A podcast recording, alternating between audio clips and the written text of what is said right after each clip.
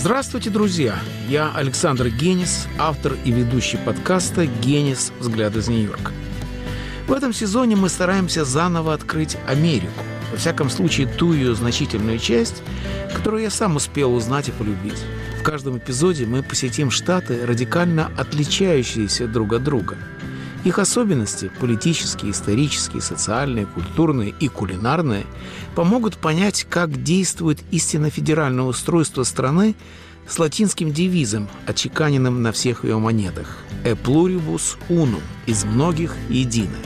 Цель этого цикла – поближе познакомить наших слушателей с той Америкой, которую, вопреки одичавшей кремлевской пропаганде, есть за что любить и всегда интересно изучать, чтобы понять, как она устроена.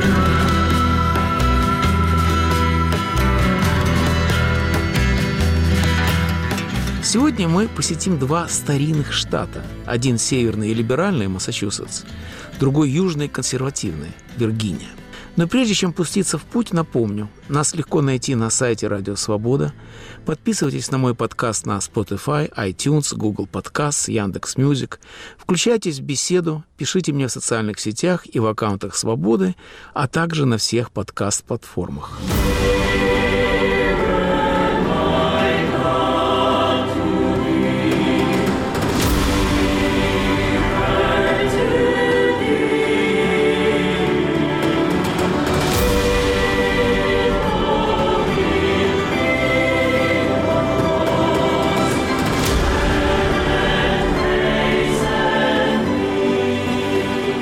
Массачусетс – 44-й штат по территории, 27 тысяч квадратных километров, 15-й по населению, около 7 миллионов, второй по среднему доходу на семью – 90 тысяч долларов в год.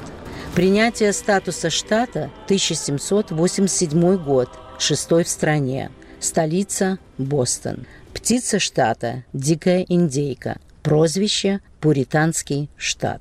Этот штат с непроизносимым для новичка названием больше всего прославился тремя событиями своей, как и в американской истории.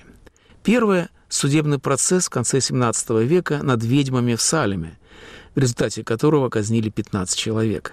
В память об этом ужасном событии в городе установлен памятник невинным жертвам и посвящен музей – Остальные подробности в классической пьесе Артура Миллера «Суровые испытания». Но сколько бы Салем не каялся в этом преступлении, он все равно остается городом ведьм, о чем напоминают местные дорожные знаки с колдуньей на метле. Второе событие – бостонское чаепитие, инцидент, послуживший поводом к войне за независимость американских колоний от Англии. Но важнее всего – высадка пилигримов с корабля «Мэйфлауэр» на Тресковом мысе – которому пропел колыбельную Иосиф Бродский. В городках Новой Англии, точно вышедших из прибоя, вдоль всего побережья, поблескивая рябою, чешуей черепицы и дранки, уснувшими косяками, стоят в темноте дома, угодившие в сеть континента, которые открыли сельдь и треска. Кивкот, живописная бесплодная песчаная коса, как Синайская пустыня, вошел в священную историю Нового Света. Кипкот окружен легендами, каждая из которых, впрочем, строго документирована. 11 ноября 1620 года пилигримы из Европы впервые вступили на землю Нового Света. 13 ноября учинили стирку. 15 нашли родник с пресной водой, которая, замечает хроникер, показалась им вкуснее вина – Чуть позже обнаружили яму с запасами кукурузы, спрятанными на зиму индейцами. Расплатились с ними только через год. Первая перестрелка с краснокожими, окончившаяся ничью, никого не ранили ни стрелой, ни пулей. И, наконец, переезд в плодородный Плимут, освобожденный от индейцев оспой. Вот тут-то их, пилигримов, можно до сих пор навестить. И это самое интересное приключение, которое меня одарил Массачусетс. Дело в том, что Америка, как скажем, и Рим родилась в убожестве, но она его заботливо сохранила, ничем не украсив. Чтобы полюбоваться оригиналом, следует посетить особый музей – первое поселение пилигрима в Новом Свете. Из-за того, что историки остановили часы, здесь всегда один и тот же год – 1627. И люди те же, что приплыли четыре века назад – Взяв имя и судьбу одного из колонистов, каждый на плантации не просто играет выбранную из хроники героя, а живет, как он, разделяя веру, предрассудки и языки своего века, 17 диалектов, на которых тогда говорили в Англии. Боясь нападений тех самых индейцев, что и тогда жили по соседству, колонисты окружили свою деревню шатким чистоколом и установили четыре пушки на сторожевой башне, служащие заодно и молитвенным домом. Занимавшая все воскресенье проповедь была единственным развлечением поселенцев. Выстрелы могли отпугнуть индейцев и пиратов, но вряд ли защитить пилигримов. Их было слишком мало. Из 160 человек лишь 60 мужчин, способных носить оружие. Зато уж эти с ним не расставались. Тут я впервые понял, почему так трудно разлучить американца с его стволом. Деревня была бедной, но с видом на море. По улицам, кривым песчаным тропинкам бродили куры, за забором паслись козы, но не коровы. Низкие дома венчались острыми на случай снегопада крышами. Входя в гостеприимно распахнутые двери, ты встречаешься с живущими в XVII веке хозяевами, готовыми ответить на твои вопросы. В дымной комнате за толстой книгой сидел юноша в островерхой шляпе. «Стив Дин», — представился он. «Мой дядя приплыл на Мифлауре. Вы умеете читать, но не писать, как и половина колонии, не считая женщин, разумеется, их не учили. А что это за книга? Библия? Нет, полезные советы. Библия слишком дорога, тем более Женевская, которую переводили прямо с еврейского и греческого, чтобы ближе к Слову Божьему. У нас многие ее знают наизусть. Значит, среди пилигримов есть образованные люди? Врач? Это вряд ли. Он мясник. Такой плохой? Да нет, по профессии, умеет кровь отворять. Другого в эту глушь не заманишь. А вы? В Англии я был паромщиком, а тут мне король обещал через семь лет 20 акров на берегу. Я себе там дом поставлю, свой дом на своей земле.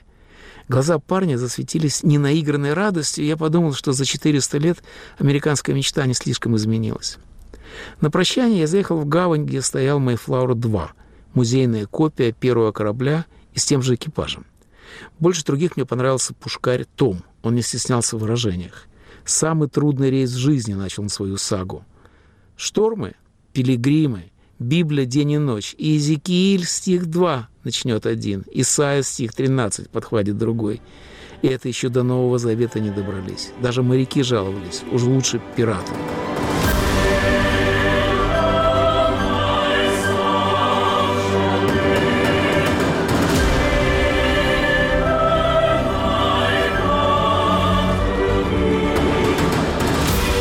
Нашим проводником по Массачусетсу будет мой старинный друг, физик, доктор наук и выдающийся изобретатель в области медицинской техники Ровин Дэйч. В его кабинете патентами увешаны все стены. Массачусетс – зерно, из которого выросла Америка.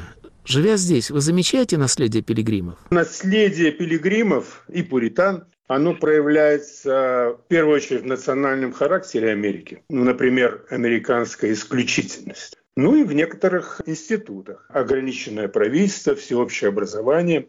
От пилигримов сохранились праздники, например, праздник Благодарения, когда во всех семьях Америки готовят индюшку. Ну а также голубые законы. Один из этих голубых законов, запрещающий продажу алкоголя по воскресеньям, был отменен совсем недавно. Ваша американская жизнь началась в Кливленде, в Огайо, на Среднем Западе. Когда вы перебрались в Массачусетс, а значит, в Новую Англию, что вам показалось принципиально другим? Действительно, Новая Англия совсем не похожа на Средний Запад. В первую очередь, наверное, потому что она имеет, наверное, на 200 лет более длинную историю европейского заселения. Бостон не похож на Кливленд, конечно. Это город такого европейского стиля, я бы сказал. Основан он был довольно давно, почти 400 лет тому назад. Когда-то Новая Англия и Массачусетс были центром промышленности и сельского хозяйства, а потом все это переместилось отсюда на Средний Запад, в Огайо, например. У меня складывается такое впечатление, что штат Массачусетс возвращается к своему прежнему зеленому и лесистому такому облику. Насколько уютно вам живется в Массачусетсе? Климат, природа, культура, соседи? Климат и природа Массачусетса очень привычны нам, выходцам из Латвии. Здесь есть все четыре сезона, Рядом океан, не Балтийское море, но океан, на котором такие же красивые пляжи, как в Юрмале. Бостон известен своими университетами, медицинскими клиниками, музеями, оркестром симфоническим. Население тут весьма разнообразно по происхождению. Волны иммиграции сюда привели массу ирландцев, итальянцев и создали какой-то новый современный облик Бостона. Он уже, конечно, не такой, как был во времена пилигримов. Я сейчас живу в Глостере на берегу океана, где большая часть населения – это рыбаки, приехавшие из Азорских островов, из Сицилии. Да, я бы сказал, здесь жить весьма уютно. Массачусетс, где расположены Гарвард и MIT, считается штатом ученых. Вы, как один из них, замечаете в жизни штата ориентацию на науку? Это трудно не заметить в Массачусетсе, особенно когда объявляет о присуждении Нобелевских премий. Гарвард и MIT являются самыми престижными и богатыми университетами Америки. Они произвели более сотни Нобелевских лауреатов каждый. В метро Бостоне есть, конечно, масса других университетов и колледжей. Их, наверное, они исчисляются десятками. Это придает городу живой и такой шумный характер, особенно к началу учебного года, когда более 300 тысяч студентов въезжают в общежития и съемные квартиры. Помимо чисто академических достижений, выпускники MIT, Гарварда и других университетов создали в Бостоне массу известных фирм в области хай-тека и биоиндустрии. Ну, это позволяет легко найти работу людям моего плана, которые приехали из Советского Союза со степенями, с PhD, доктора наук и так далее. Какое место можно найти только в вашем штате? Для меня самым уникальным местом в Массачусетсе является Кейп-Код, мыс Трески. Каждую осень туда съезжается масса любителей грибной охоты. В основном выходцы из Советского Союза, потому что американцы побаиваются собирать дикие грибы. Я это хорошо знаю, потому что мы с женой первыми открыли это грибное место. Скажите, какое блюдо передает характер вашего штата? Я думаю, что самое главное блюдо, оно весьма простое, это клэм-чаудер похлебка из моллюсков. Это простой, очень э, питательный суп. Как бы еда бедных людей. Но он подается во всех сифудных ресторанах штата. На втором месте омары, которыми еще вплоть до 19 века кормили свиней, по-моему. Теперь это уже большой деликатес. Я всегда подаю его гостям, которые приезжают издалека. Бостон также называют Бинтаун по имени блюда. Это печеные бобы. Теперь, конечно, их никто не ест, но название города сохранилось. Какая у вас была самая неожиданная встреча в вашем штате? Мои коллеги – это были физики, математики, инженеры, которые родились в Америке или приехали из разных стран Европы и Азии с очень разнообразной историей. Среди американцев были янки из Новой Англии, говорившие сильным бостонским новоанглийским акцентом. Кстати, я очень высоко ценю их бережливость, самодостаточность, самостоятельность. Я считаю, что это одни из главных таких черт людей в Массачусетсе и в Новой Англии. Был мормон из Аризоны, физик, PhD, который провел два года миссионером в Таиланде, математик из Милана, из семи кондотьеров и кардиналов, русские выпускники из физтеха, был венгр, который в 1956 году ушел от советских танков через границу в Австрию с двумя маленькими сыновьями и женой. Основателем компании был Бернард Гордон, очень крупный изобретатель и филантроп, кстати, выпускник MIT. Его дед приехал в Америку из Литвы. То есть было просто удовольствие работать с такими людьми и общаться. Как война в Украине отразилась на вашем штате? В целом, Массачусетс – это ультралиберальный штат, который всегда голосует за демократическую партию. И как бы опосредованно, выбирая э, своих конгрессменов, люди влияют на ситуацию. Делегация в Конгрессе поддерживает помощь Украине, я знаю, что конгрессмен от моего избирательного округа Сет Молтон, он дважды был в Украине вот в течение последнего года. В принципе, это, вся эта делегация, она поддерживает помощь Украине, значительную помощь и на неограниченное время. Мои соседи, которые живут на нашей же улице, звонили нам, когда началась эта война, они звонили нам и спрашивали, не знаем ли мы беженцев из Украины, которым они готовы помочь разместить у себя дома. Другие соседи, дантисты, они спонсорируют семью беженцев из Украины, пять человек, трое маленьких детей. значит, они реально платят деньги для того, чтобы обустроить и помочь людям ну, на какое-то время остаться в Америке. Я даже не знаю, навсегда или временно.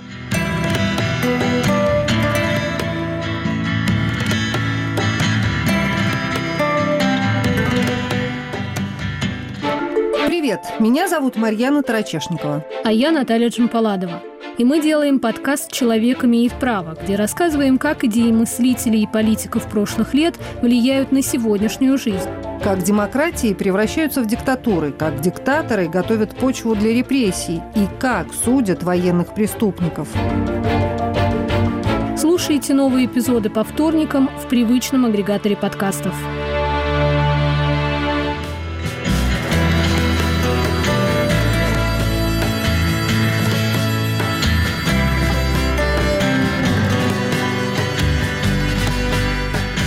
Сегодня во втором эпизоде подкаста «Генис. Взгляд из Нью-Йорка» в рамках цикла «Как устроена Америка» мы посещаем два ее старинных штата. Один – северный Массачусетс, другой – южный Виргиния.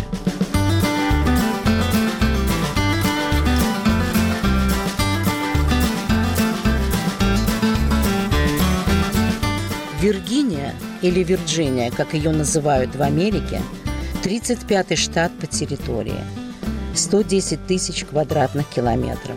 12 по населению – 8,5 миллионов. Принятие статуса штата – 1788 год. 10 в стране. Столица – Ричмонд. Птица штата – Красный кардинал.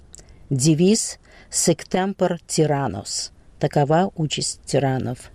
Прозвище – мать президентов. Виргиния действительно дала Америке 8 президентов, причем 4 из них входили в первые пять. Самый знаменитый, конечно, Джордж Вашингтон. Маунт-Вернон, его плантация в 20 гектаров, стала важнейшим музеем Америки, и не зря. Это одно из самых красивых мест в стране. Расположенное на высоком берегу реки Потамак, всего в 20 километрах от нынешней столицы, элегантное в духе просвещения поместье напоминает идеальное жилье британского джентльмена-агрария, кем в определенном смысле Вашингтон и являлся. При этом он никогда не был в Старом Свете и много лет воевал с англичанами. Главным интересом Вашингтона, помимо основания нового государства, было сельское хозяйство. Я тщательно рассмотрел его амбарную книгу, где педантично записаны все земледельческие затеи первого президента в отставке. Оказывается, он экспериментировал с разведением всех известных тогда культур, включая весьма экзотические. Мне рассказывали, что отставленный от государственных дел Хрущев на своей даче выращивал кукурузу, но без особого успеха. У Вашингтона получалось лучше. Историки считают, что, учитывая стоимость всех его земельных владений, он был самым богатым президентом в истории США. Один экспонат, который на меня произвел сильное впечатление – искусственная челюсть Вашингтона – сделанная из клыков бегемота. К тому времени, когда в 1789 году он стал президентом, у него оставался только один свой зуб. Поэтому он никогда не улыбался на людях, о чем свидетельствуют прижизненные портреты Вашингтона – и каждый доллар, с которого на нас смотрит суровый и задумчивый президент, чьи пенаты стали наиболее популярной достопримечательностью Виргинии. О том, каково жить в этом штате сегодня, мы беседуем с Анной Бродски-Кроткиной, которая много лет преподает в одном из виргинских университетов и успешно занимается журналистикой, в том числе пишет о ситуации в Украине в украинской же прессе. Аня, ваш штат отмечен парадоксом. Говорят, что Виргиния больше всего сделала как для создания Соединенных Штатов, так и для их разрушения в гражданскую войну. Чувствуется ли это противоречие сегодня?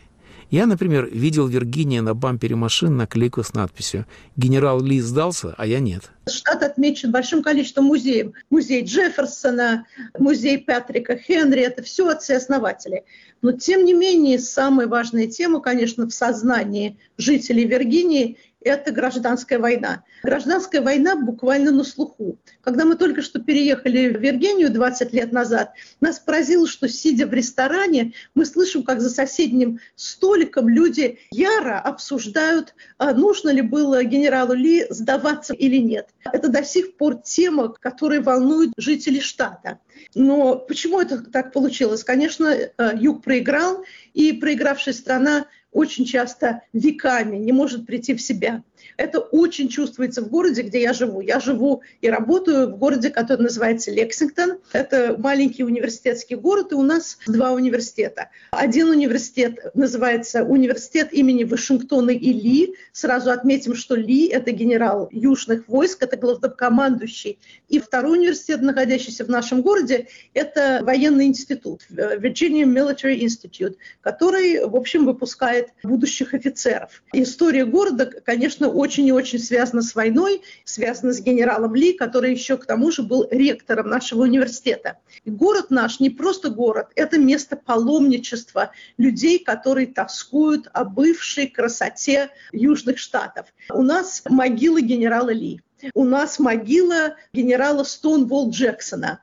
И каждый раз в году в нашем городе День памяти этих генералов. В город э, приезжают люди, поклонники, в общем, рабовладельческих штатов. Они приезжают э, разодетые в старинные костюмы. Мужчины специально часто худеют, чтобы выглядеть реально как солдаты того времени. Они специально сидят на диете полгода, чтобы выглядеть довольно изнеможденными, и часто это им удается. Они в старых костюмах, они с оружием старинным, женщины в чипцах и кринолинах, и вся эта команда проходится маршем по главной улице города. Вечером того же дня вся эта а, команда, и это всегда несколько сот человек, они идут на кладбище, где похоронен генерал Стоунволл Джексон. Они несут старинные фонари. Конечно, они мечтают, чтобы из гроба встал Стоунволл Джексон. К нему относятся очень трепетно. На его могилу эти люди кидают лимоны и яблоки, потому что известно, что Стоунволл Джексон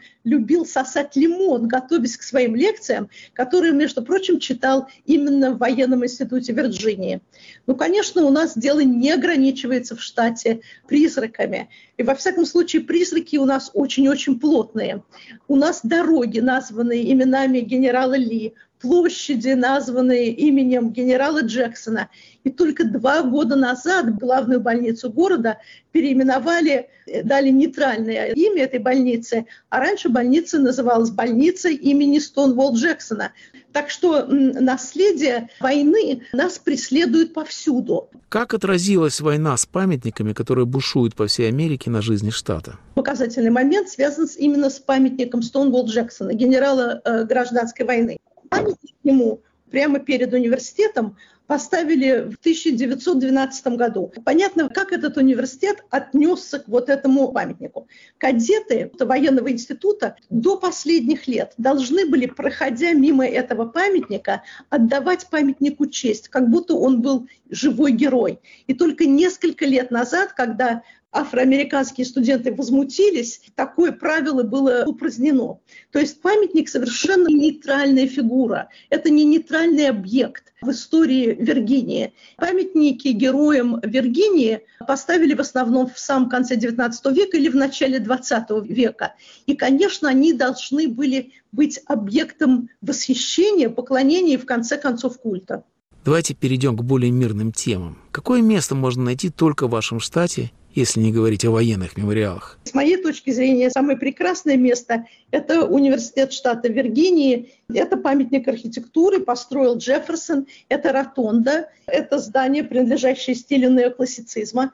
И она говорит о всем прекрасном, о прекрасных американских идеалах, о красоте разума, о демократии, о ясности пропорций, и это одно из самых восхитительных мест в нашем штате. И когда ко мне приезжают гости, я всегда их туда отвожу посмотреть на этот, в общем, совершенно э, прелестный памятник классицизма. И сам кампус университетский, сама территория университета, спланированная Джефферсоном, она тоже совершенно очаровательна. Все окружено э, колоннами. Это такое впечатление, что это маленький римский форум. Идея, конечно, легитимизации новой страны, она и связана и с республикой, и, конечно, связано с империей, и связано с идеей разума, и связано с идеей просвещения. Университет должен был на, называться академическая деревня. Поэтому тут еще восторг перед пасторальным образом жизни и одновременно интеллектуальным образом жизни. Это совершенно прелестное место. И еще э, в этом университете есть маленькая историческая деталь, тоже совершенно очаровательная. Это комната, которой жил Эдгар Эллен По. Студенты жили почти в монашеских кельях, кровать, столик, зеркало. Ну и, конечно, администрация университета посадил туда чучело ворона, потому что как же иначе Эдгар Эллен По не может быть без чучела ворона. Nevermore. Замечательная история. Последний вопрос. Как конкретно война в Украине отразилась на жизни вашего штата? Ну, конкретно в нашем э, городе четыре семьи беженцев. Две многодетные семьи, у которых пять или шесть человек детей у каждого. И одна семья, где три ребенка – это полные семьи, то есть там муж, жена и дети. Мужчины смогли выехать из Украины, потому что по правилу э, войны отцы многодетных семей имеют право на выезд из страны. Этих людей спонсирует э, наша местная баптистская церковь. И люди эти очень быстро нашли себе работу. Все три семьи связаны с Э, работы и на стройке, поэтому работы такой очень много, они быстро нашли применение своим талантам. Жены их тоже нашли себе работу, кто-то работает в столовой, кто-то, кажется, даже в библиотеке. Все быстро нашли работу и стали учить английский. Дети пошли в школу и уже, конечно, подучили язык. У нас город очень маленький, 5 тысяч человек, не считая студентов. И вот, тем не менее, уже есть э, три семьи беженцев. Ну и университет, конечно, тоже подтянулся. Весь прошлый год у нас была целая череда украинских украинских э, гостей, которые читали лекции, рассказывали о войне в Украине, рассказывали об искусстве Украины, рассказывали о литературе Украины. К нам приезжали журналисты, которые рассказывали о том, что происходит в российских застенках. Так что студенты университета ни на минуту не забывали о том, что происходит война, и были все время информированы тем, что происходит.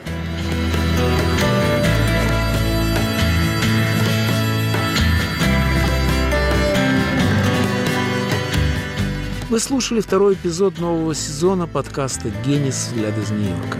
В рамках цикла «Как устроена Америка» мы посетили два старинных штата. Один – северный Массачусетс, другой – южный Виргиния. В путешествиях нас сопровождали жители этих штатов – физик Рувин Дейч и профессор и журналист Анна Бродский-Кроткина. Напомню, нас легко найти на сайте «Радио Свобода», Подписывайтесь на мой подкаст на Spotify, iTunes, Google Podcasts, Яндекс.Music. Слушайте на YouTube-канале «Радио Свобода Live». Включайте в беседу. Пишите мне в социальных сетях и в аккаунтах Свободы, а также на всех подкаст-платформах. Жду ваших вопросов, на которые я постараюсь ответить в последнем эпизоде этого сезона.